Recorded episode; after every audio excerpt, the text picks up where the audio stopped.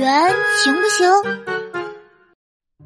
齐小琪，订阅图书要交钱了啊！要交多少钱？六元钱。嗯，五元行不行？不行，每一份图书六元。啊，那怎么办？我只有这么多。齐小琪，你骗人！你手里明明拿着十元钱。啊，我不是的，我算好了，还有五元钱是要买零食吃的，不能交。齐小齐，零食吃多了可不好，还不如订阅图书呢。我妈说了，现在的孩子不缺肚子吃的，缺的是脑袋吃的。啊，啥意思啊？就是缺少精神食粮呗。